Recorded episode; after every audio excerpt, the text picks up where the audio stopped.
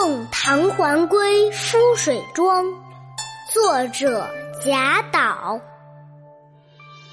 毛女风当户，日高头未梳。地亲山影扫，夜带露痕疏。松径僧寻药，沙泉鹤见鱼。川风景好，恨不有吴庐。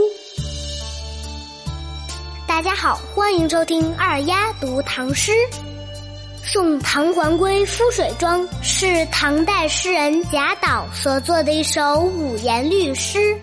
这首诗描绘了一幅风光秀丽、淳朴自然的山村风景图。我们再把这首诗一起来读两遍。毛女风当户，日高头未梳。地亲山影扫，夜带露痕疏。松径僧寻药，沙泉鹤见鱼。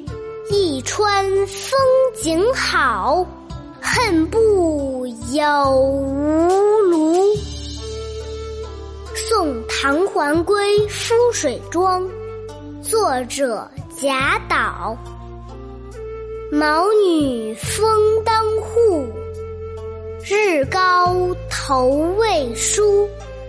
地亲山影扫，夜带露痕疏。僧寻药，沙泉鹤见鱼。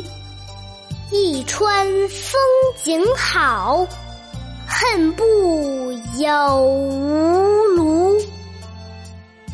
这首诗说的是，这里的房子正对着毛女峰，天早就亮了，阳光高照，悠闲的人们还没有梳头打扮。